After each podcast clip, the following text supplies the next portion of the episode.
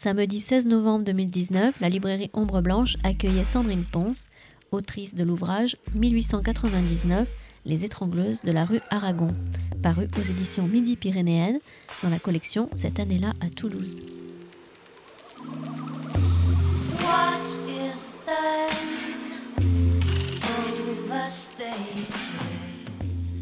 Tout d'abord, euh, je pense qu'on peut remercier la librairie Ombre Blanche de, nous accueillir.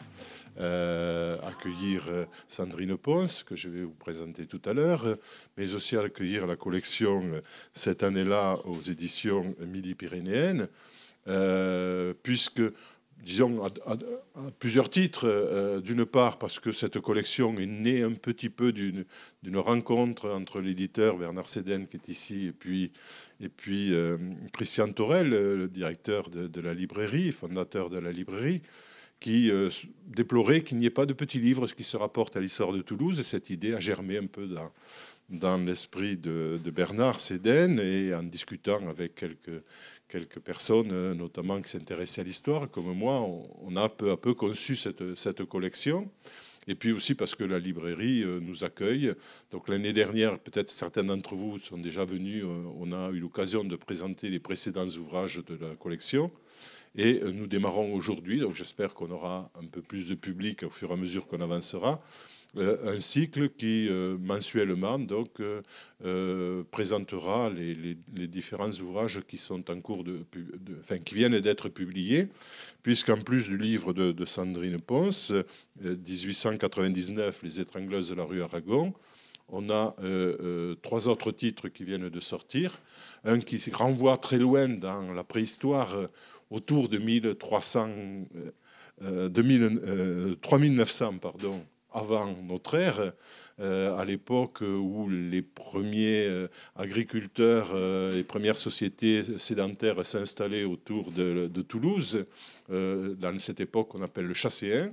Et c'est un, archéologue réputé, Jean Vaquer, qui a beaucoup travaillé sur cette période dans des sites de Seille, de Saint-Martin-du-Touche et, des environs qui présente un peu quelles étaient ces sociétés, les premiers Toulousains, si on peut dire, installés durablement. Euh, il y a un autre livre euh, qui euh, est écrit par Mathieu Grenier qui se rapporte à 1721 car un peu par hasard, parce qu'il y avait la peste à Marseille, il a fallu détourner le convoi, un convoi de Turcs de plus de 80 personnes avec un ambassadeur du sultan qui se rendait à Versailles, s'est retrouvé à Toulouse au grand désarroi des autorités toulousaines qui n'étaient pas prévenues, qui n'attendaient pas, etc. Donc, et il a laissé un récit qui permet de, se faire une idée de ce qu'était Toulouse à travers les yeux d'un Turc, d'un ambassadeur du sultan, au moment d'ailleurs euh, où euh, Montesquieu était en train de commencer à rédiger ses, lettres persanes, qui, sont en fait pratiquement sur le même thème, et puisque c'est l'époque de, la Régence, euh, au début du règne de Louis XV, et puis Christine Doucet qui fera la prochaine conférence, 1799, c'est la fin de la Révolution, et euh, le Midi toulousain est, en proie à une grande révolte royaliste qui tente de s'emparer en la ville. Ils ne réussiront pas, ils seront ensuite écrasés. Mais c'est peu connu parce que quelques, semaines après, euh, Napoléon prend le. Euh, c'est le coup d'État de Bonaparte, de 18 Brumaire, et donc ces épisodes de fin de révolution sont passés un peu dans les oubliettes de l'histoire, même si ce sont des épisodes qui méritent intérêt parce que ça, permet de faire une étude de la société toulousaine et de ces tensions à la fin de la Révolution. Donc euh, aujourd'hui, euh, Sandrine Ponce, qui est à mes côtés, donc, est une jeune historienne qui a euh, travaillé notamment pour soutenir une thèse sur la criminalité en Haute-Garonne au XIXe siècle, notamment dans les rapports entre criminalité masculine et criminalité féminine, nous a proposé à l'occasion de ses recherches, elle était tombée sur cette affaire qui l'avait intriguée, d'approfondir une affaire assez euh, spectaculaire euh, d'étrangleuse de la rue Arago. La rue Arago, une petite rue qui se trouve dans le secteur derrière la gare. et voilà, des minimes. Et, qui donc a défrayé la chronique. alors, nous avons affaire ici à un événement ce qui est un peu l'objectif de notre collection, c'est de partir d'une date euh, qui, qui, a été marquée par un événement avec des, acteurs, des personnages, etc. Mais euh, ce qui est surtout intéressant, c'est qu'au-delà de cet événement, c'est essayer de voir ce que ça révèle des profondeurs de la société de toulousaine, ce que ça nous permet de comprendre de l'état de la ville à un moment donné à travers un certain nombre de problématiques. Ici, il s'agit plutôt de la place des femmes dans la société, de, des rapports entre les femmes et la justice, de la façon dont la justice euh, se traite et, de l'écho que ça a aussi dans, le public. C'est de cela que nous avons essayé de parler. Et, donc, euh, à partir de, cette affaire qui est, je dirais, une affaire pas banale, mais malgré tout une affaire euh, qui reste assez délimitée de par son intérêt, on peut, en allant rechercher derrière, s'apercevoir que le côté un peu exceptionnel et spectaculaire est révélateur de choses beaucoup plus profondes qui nous permettent de, comprendre un peu ce qu'était la société à la belle époque, hein, puisque nous sommes pratiquement en 1900. Donc, euh, Sandrine Ponce, peut-être une première question toute simple. Euh, voilà, c'est euh, de, nous résumer rapidement qui sont ces étrangleuses et qu'est-ce qu'elles ont fait d'horrible à Toulouse autour de, 1700, de 1899. Alors, déjà, il faut dire que c'est pas la, justice hein, qui les appelle les étrangleuses, même si elles ont commis donc une strangulation, c'est la presse hein, qui tout de suite les a appelées soit les étrangleuses de Toulouse, soit les étrangleuses de la rue Aragon, puisque le crime s'est déroulé donc dans la rue Aragon, euh, dans le quartier des Minimes. Alors tout commence euh, en fait en septembre 1898 quand une poissonnière de la halle d'Arnaud Bernard disparaît subitement et que sa famille euh, signale la disparition à la police. Euh, la famille trouve que la disparition est quand même un peu inquiétante parce que cette femme avait beaucoup de projets, elle allait se marier, elle était à la recherche d'un bien immobilier. Et puis, euh, surtout, c'est une femme qui avait une habitude qui est jugée dangereuse par le, procureur qui, qui instruit l'affaire, puisqu'elle avait l'habitude de porter toutes ses économies sur elle, dans une poche qu'elle posait euh, sous ses jupons. Et surtout, elle avait la malheureuse habitude de dire à tout le monde que de son séjour euh, en Amérique euh, pendant quelques années, elle s'était beaucoup enrichie et que donc elle portait toute sa fortune euh, sur elle. Elle refusait de la placer en banque parce qu'elle faisait absolument pas confiance aux banquiers. Donc la famille crée en fait qu'elle était la proie d'un crime crapuleux. Et comme c'est souvent le cas dans les affaires euh, judiciaires au XIXe siècle, c'est souvent la population qui désigne les coupables. Donc très vite, hein, il y a deux noms qui sont sur toutes les lèvres. C'est Marguerite Bardy et euh, Marie Gaillard. Et donc la police va les interroger.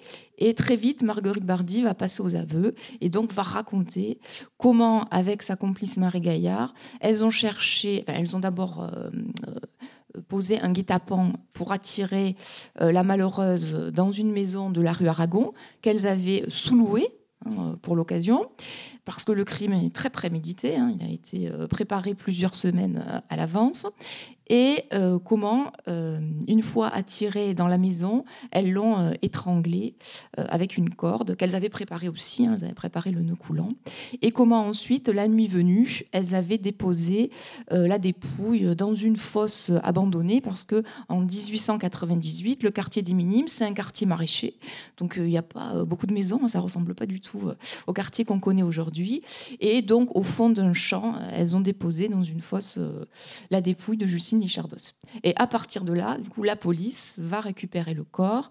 Euh, elle va récupérer le corps un dimanche, ce qui fait que tous les habitants du quartier, il y en a même certains qui montent sur les toits, sont là pour assister à la levée euh, du corps.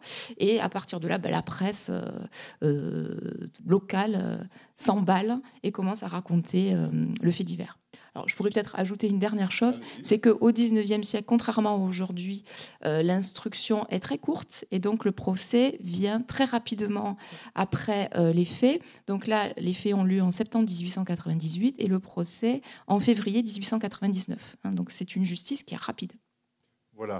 Alors, parmi les choses, disons, que vous développez, euh, c'est vous interroger en fait ce genre de crime. Est-ce que c'est un crime courant notamment lorsque ça implique des femmes. Est-ce que les femmes sont des criminels que l'on voit souvent devant les tribunaux?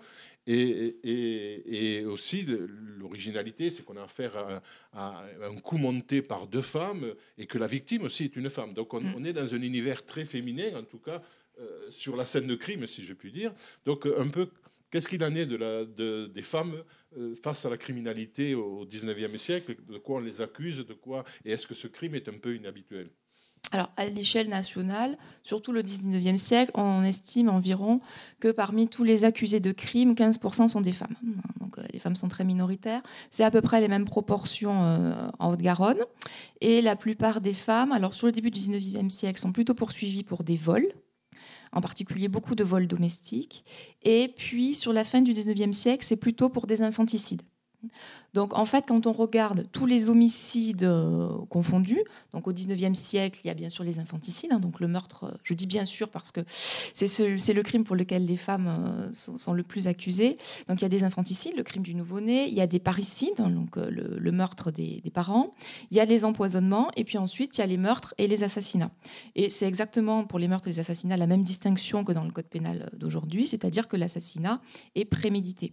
Et donc quand on regarde tout homicide confondu, les femmes sont accusées en Haute-Garonne à 88% pour des infanticides. Donc en fait, hein, c'est assez rare que des femmes commettent des meurtres et euh, des assassinats. Et parmi les 10% de femmes qui donc sont accusées de meurtre ou d'assassinat, euh, Marguerite Bardy et Marie Gaillard sont les deux seules à avoir composé une équipe entièrement féminine. Euh, sinon, euh, c'est plutôt des femmes qui sont associées à des hommes, surtout lorsqu'on s'en prend à une victime qui n'est pas très connue, qui est une vague connaissance. Parce que la plupart du temps, les femmes qui sont accusées de meurtre ou d'assassinat tuent dans leur entourage proche. Un mari, un amant, euh, un voisin, voilà, un enfant. Hein. Donc c'est très rare que des femmes s'en prennent à une personne qu'elles connaissent très peu. Ce qui est le cas de Marie Gaillard et Marguerite Bardy, qui euh, ont déjà aperçu euh, cette poissonnière euh, au hall d'Arnaud Bernard parce qu'elles y ont fait des petits, des petits boulots, comme on dirait aujourd'hui, mais c'est pas quelqu'un qu'elles connaissent très bien. Mais elles ont entendu dire, évidemment, qu'elle portait son argent sur elle. Et comme c'est des, femmes qui étaient endettées, bah, elles ont trouvé là une solution pour, pour régler leurs dettes. Donc en fait, si cette affaire est singulière, comme je voudrais dire que c'est une affaire qui est euh, singulière pas qu'à l'échelle de la Haute-Garonne, c'est à l'échelle française, parce que c'est assez rare d'avoir des équipes entièrement féminines euh, au XIXe siècle. Mais ce qui est aussi étonnant dans cette affaire, c'est que la plupart des femmes, elles utilisent soit une arme à feu, en grande majorité, elles utilisent une arme à feu, soit un couteau. Et donc là, le choix de la strangulation, c'est vraiment très très euh, étonnant. C'est d'ailleurs pourquoi je pense que la presse s'est focalisée sur cette idée des étrangleuses. Parce que quand on voit des femmes qui utilisent la strangulation, c'est surtout dans le cas d'infanticide.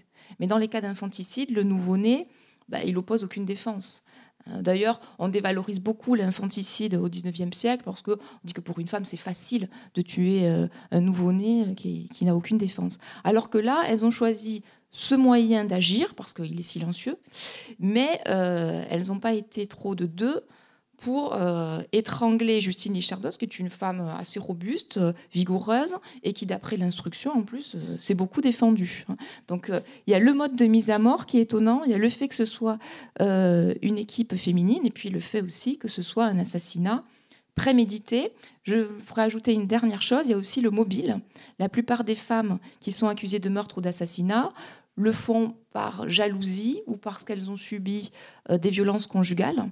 Là, c'est un crime vraiment crapuleux. Hein. C'est-à-dire qu'elles sont accusées d'assassinat et de vol, parce qu'évidemment, une fois qu'elles ont tué Justine Lichardos, elles se sont empressées de fouiller ses jupons pour récupérer euh, euh, les fameuses économies ramenées d'Amérique.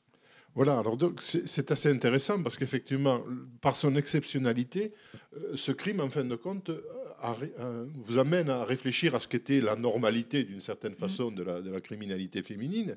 Et donc ça permet de révéler des choses sous-jacentes dans euh, les profondeurs de, de, la société et des mentalités et de, la manière dont on perçoit les problèmes euh, judiciaires et la criminalité. Et, justement, ces femmes...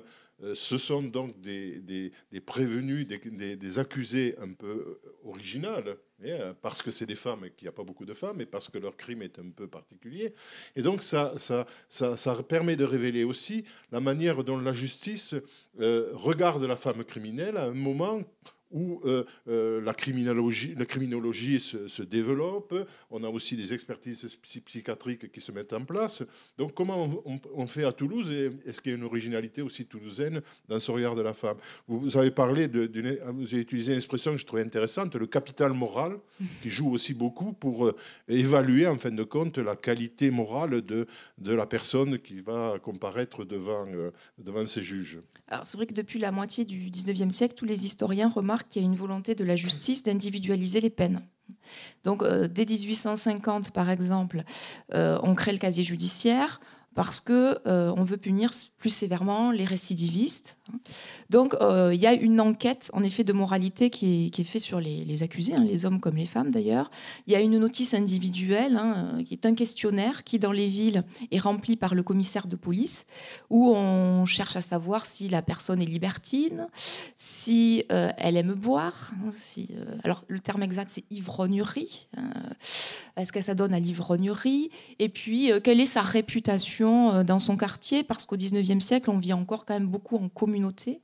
Tout le monde euh, se connaît. Donc, euh, en effet, le, capital moral joue dans, dans le verdict hein, rendu, c'est inévitable, puisque en plus la particularité des assises, c'est qu'il y a un jury populaire qui est évidemment sensible à la réputation de l'accusé. Alors il se trouve que dans cette affaire, ce qui est intéressant, c'est que les trois femmes qui sont les protagonistes. Alors, la malheureuse victime est une femme qui est divorcée. Hein, donc, euh, le commissaire de police n'est quand même pas tendre euh, sur elle non plus. Elle est divorcée. Alors, le, divorce est légal hein, depuis 1884, mais euh, donne encore mauvaise euh, réputation. Euh, et puis, euh, donc c'est une femme qu'on trouve un peu criarde, qui a une grande voix, qui est un peu exubérante, extravagante. C'est pas trop ce qu'on attend d'une femme non plus au 19e siècle. Et puis, pour les accusés, c'est plus grave. Hein. elles, elles sont carrément accusées d'être des femmes de mauvaise vie.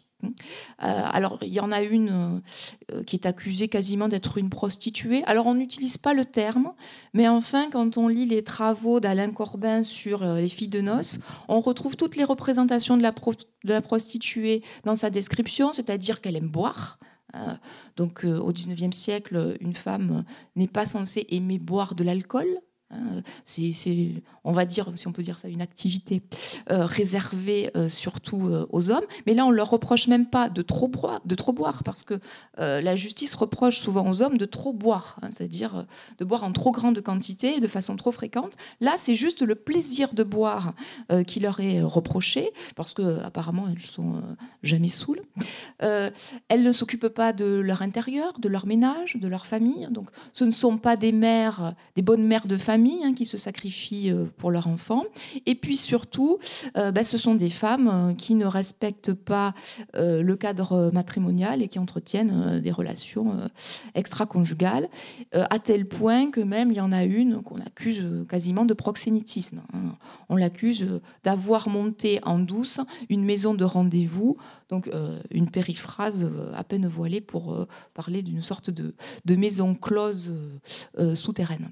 Donc tout de suite, on va focaliser sur euh, leur mauvaise euh, réputation. Et en fait, la mauvaise réputation, elle va servir à expliquer le crime. Hein, si elles en sont arrivées là, c'est parce que ce sont des femmes qui ne respectent pas la norme, qui ne respectent pas euh, les règles de la féminité, puis qui sont même en dehors de la féminité. Et comme vous l'avez dit, dans cette deuxième moitié du 19e siècle, il y a plein de disciplines qui sont en train de s'ériger en sciences. Donc il y a la criminologie, hein, notamment qui est en train de s'ériger en sciences et qui s'intéresse beaucoup à la criminalité féminine, parce que statistiquement, elle est faible, et donc ça intrigue beaucoup les criminologues, cherchent à expliquer euh, cette particularité euh, statistique. Il y a la psychiatrie qui est en train aussi de s'ériger en sciences, et donc la justice, de plus en plus, va euh, appeler les psychiatres à, faire des expertises, en particulier pour savoir si l'accusé est responsable et peut donc subir un procès. Hein, ou bien s'il doit être interné.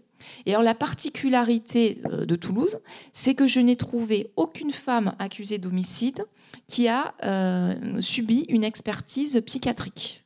Alors que à l'échelle de la France, la plupart des historiens signalent justement que les femmes subissent davantage d'expertise psychiatrique que les hommes, c'est-à-dire qu'on a un soupçon de folie qui est plus fort euh, sur les femmes que sur les hommes. Et en Haute-Garonne, c'est absolument pas le cas. Alors moi, je crois qu'en fait, euh, les magistrats craignent que les psychiatres euh, rendent en quelque sorte un verdict médical de non-responsabilité et que du coup les femmes ne soient pas traduites devant la cour d'assises. Et eux, ils ont cette volonté très forte de pouvoir les amener jusqu'au procès pour prouver que des femmes peuvent aussi tuer. Parce qu'un des grands débats de cette époque, c'est est-ce qu'une femme est véritablement capable de tuer? Et surtout, est-ce qu'une femme peut tuer toute seule Puisque beaucoup euh, de, meurtres ou d'assassinats crapuleux, donc qui ont comme motif le vol, euh, ce sont des couples mixtes, un homme et une femme euh, qui agissent. Et donc, évidemment, la répartition des rôles, la justice, elle cherche pas trop. C'est l'homme qui a tué parce qu'il est plus fort physiquement, et c'est lié à sa nature, hein, on pense-t-on à cette époque. Et les femmes sont faibles physiquement donc, en fait, on pense qu'elles n'ont pas eu la capacité physique, voire même psychologique, hein, parce qu'elles sont trop sensibles, euh, de pouvoir tuer. D'ailleurs, c'est une question qui est posée au procès. Euh, est-ce que deux femmes sont véritablement capables de tuer? Il y a un avocat de l'une des deux accusées qui va dire, mais cherchez l'homme quand même. Est-ce qu'il n'y a pas un complice? Est-ce que vous pensez vraiment que deux femmes euh, ont pu en plus commettre une strangulation qui, demande quand même certaines capacités musculaires?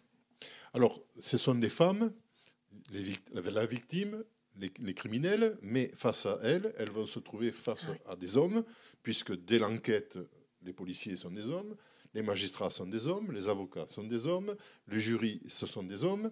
Donc, comment ça se passe, ce rapport ah entre, les... Et en même temps aussi, euh, vous, vous, dites qu'il y a un double rapport de force, de classe et de genre, puisque également toutes ces personnes appartiennent plutôt à des milieux de la bourgeoisie ou petite bourgeoisie, voire d'une mm. bourgeoisie déjà bien installée au niveau des magistrats, et que on a affaire à des gens qui sont issus des milieux populaires et même, disons, des, classes un peu, euh, des gens un peu déclassés dans, la société toulousaine. Ah oui, elles sont soumises au double rapport de force, de classe et de genre.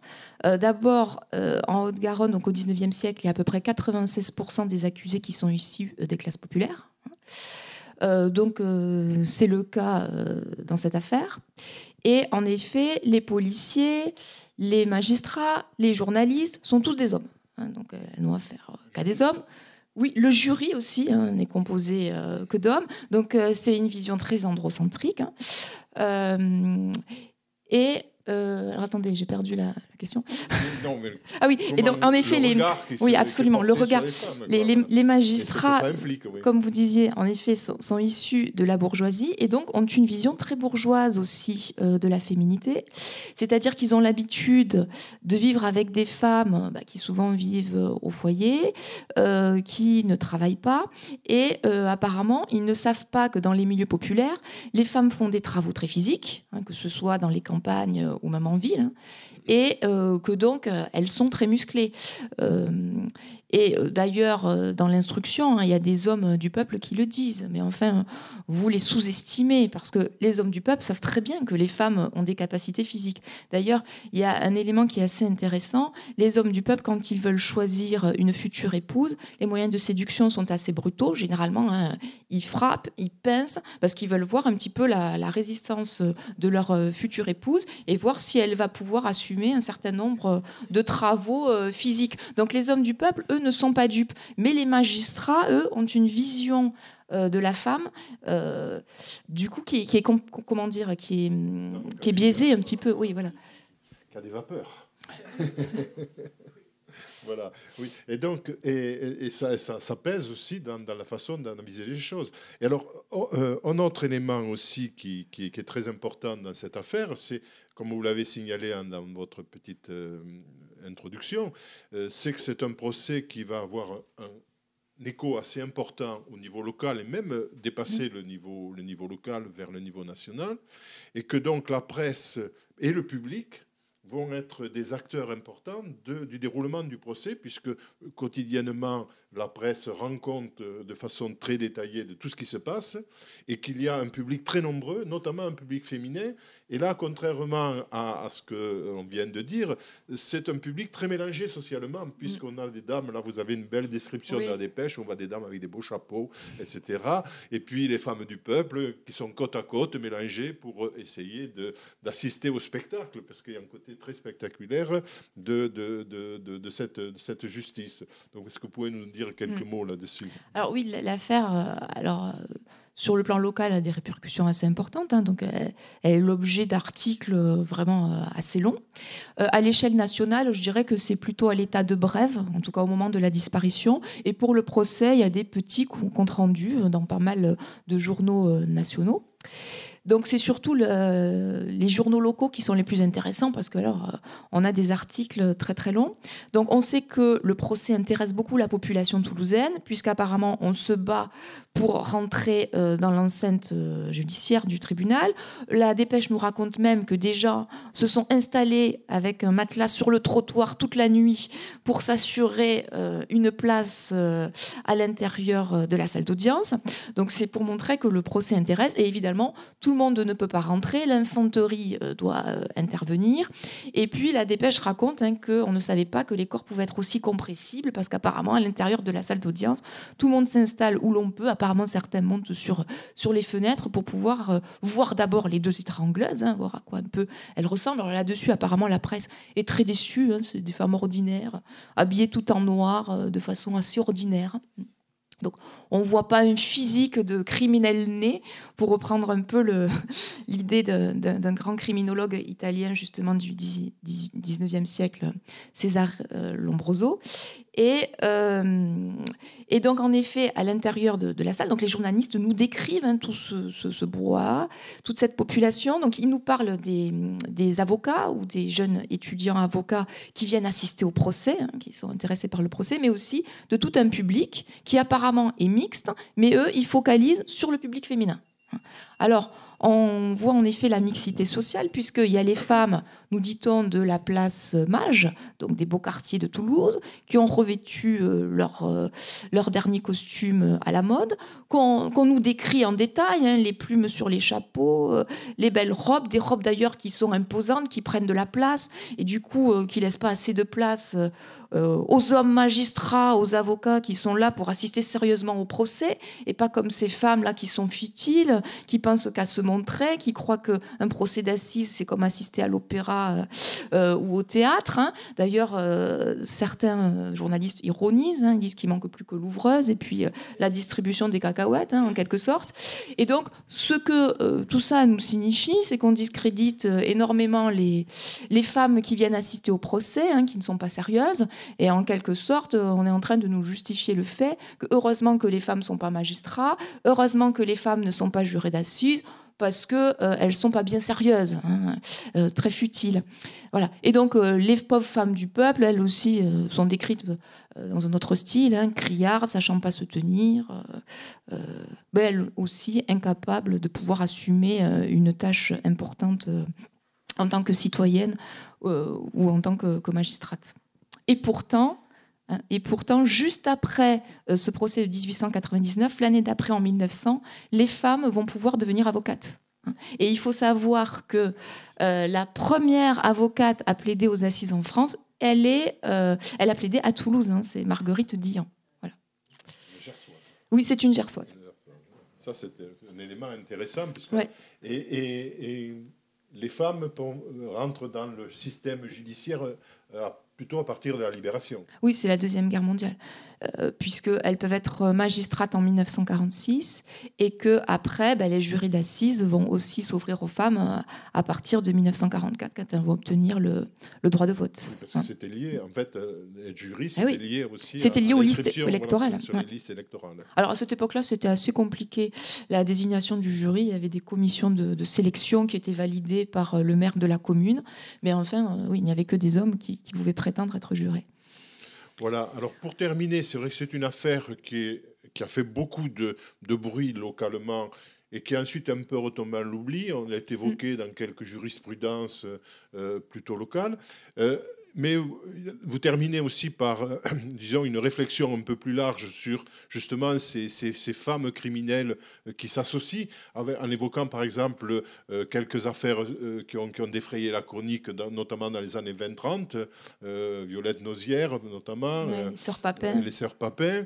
que vous pouvez dire quelques mots pour faire une comparaison un peu et élargir un peu le débat Oui, alors je vais juste préciser que quand même cette affaire des étrangleuses de Toulouse, elle a servi aux magistrats toulousain, puisque quelques années plus tard, en particulier en 1903, il y a une femme qui est accusée d'avoir précipité son beau-père dans le puits euh, de la propriété et qui est accusée aux côtés de son amant. Et euh, l'enjeu du procès, c'est de savoir si l'amant a véritablement participé au crime, puisque lui le nie et elle assure que c'est surtout lui qui, par sa force physique, a réussi à précipiter le vieil homme dans le puits. Et là, euh, le procureur, l'avocat général plutôt, va rappeler euh, dans son réquisitoire qu'il ne faut pas s'y tromper, que les femmes sont capables de tuer, et il rappelle qu'il y a eu deux étrangleuses à Toulouse qui ont commis euh, toutes seules euh, un crime, et que donc c'est bien possible. Donc cette affaire va quand même servir dans la jurisprudence pendant quelques années à Toulouse. Oui, donc après, on peut dire que ces, équipées euh, criminelles féminines ont toujours fasciné. Donc vous parlez des, sœurs Papin, en effet, qui sont extrêmement connues, qui ont fait l'objet de, de beaucoup d'œuvres artistiques euh, même. Et euh, ce, qui est, ce qui est intéressant, c'est qu'elles ont aussi suscité euh, une réflexion euh, dans la presse, de, des psychanalystes en particulier, hein, de Lacan, et qui a réfléchi sur justement les rôles des duos dans, la perpétration, dans perpétration d'un crime, hein, et a montré comment l'un et l'autre pouvaient s'influencer pour, pour arriver à leur fin. Et une dernière chose aussi qui était intéressant, c'était un lien qu'on pouvait faire avec euh, les étrangleuses de, de, la rue Aragon, c'est que dès que deux femmes sont accusées de crime, tout de suite on a un soupçon euh, d'homosexualité. Euh, c'est le cas pour les sœurs Papin, et j'ai oublié de le dire, c'est le cas pour les deux accusés, euh, les, deux étrangleuses, on les soupçonne aussi d'homosexualité. Alors, on n'arrive pas à le prouver, mais quand même, on va les interroger sur le fait qu'elles ont dormi dans le même lit à plusieurs reprises. Et donc, comme c'est des femmes de mauvaise vie, euh, qui apparemment euh, sont pas difficiles à convaincre pour les hommes, bah pourquoi, après tout, elles ne seraient pas aussi homosexuelles? Et donc ça, c'est un soupçon récurrent, apparemment. Voilà, je vous remercie. Donc, je, vous invite à, lire le livre parce que, comme vous voyez, euh, on peut, à partir justement d'un événement, euh, soulever des quantités de questions qui euh, relèvent, je dirais, de, problèmes qui peuvent avoir des, des résonances aujourd'hui. On parle de, malheureusement ces derniers mois euh, beaucoup de féminicides. Hein. Euh, on est dans un exemple un peu particulier ici de, féminicide, même si c'est un féminicide d'origine féminine. Hein. Euh, et donc c'est intéressant aussi de, pouvoir comme ça faire, faire un élargissement un peu de, la réflexion. Mais on vous remercie et on vous souhaite un bon week-end.